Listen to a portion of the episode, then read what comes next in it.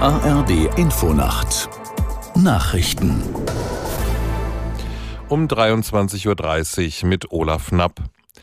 Das israelische Militär hat nach eigenen Angaben einen Tunnel unter dem Al-Shifa-Krankenhaus im Gazastreifen entdeckt. Der Eingang sei in einem Gebäude auf dem Klinikgelände, teilten die Streitkräfte mit.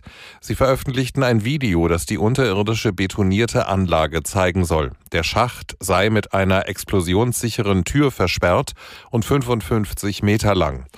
Die Hamas hatte bestritten, dass ein von ihr militärisch genutzter Tunnel auch unter Krankenhäuser reicht.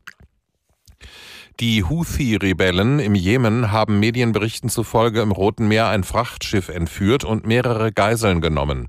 Der Autotransporter sei von der Türkei aus auf dem Weg nach Indien gewesen. An Bord seien mehr als 20 Personen, hieß es. Aus Kairo Anna Osius. Das Frachtschiff soll von einem Unternehmen betrieben werden, das zum Teil einem britisch-israelischen Geschäftsmann gehört. Die israelische Armee bestätigte die Entführung und sprach von einem Zitat schwerwiegenden Vorfall mit global globaler Reichweite. Ein Sprecher betonte jedoch, es handele sich nicht um ein israelisches Schiff.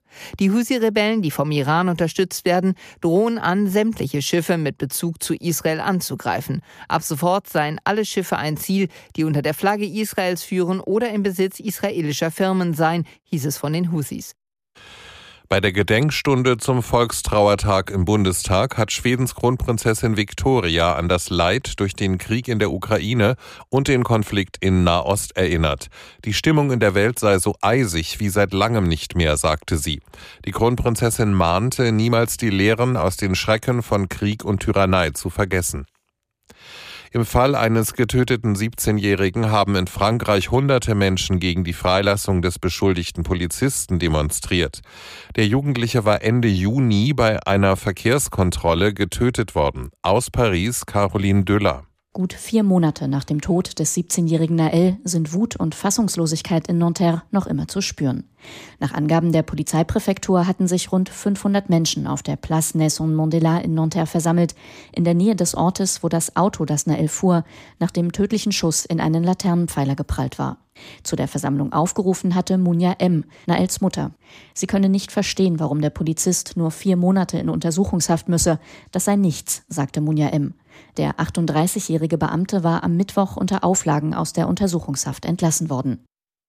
Das Wetter in Deutschland. In der Nacht im Süden meist trocken, im Norden Schauer. 10 Grad in Niedersachsen bis 3 Grad im Bayerischen Wald. Am Tage Wolken und zeitweise Regen, gebietsweise auch trocken, Temperaturen um 10 Grad. Im Bergland etwas kühler. Am Dienstag Schauerwetter bei 3 bis 10 Grad und am Mittwoch Regen, auch Schnee, zum Teil heitere Phasen bei 1 bis 6 Grad. Das waren die Nachrichten.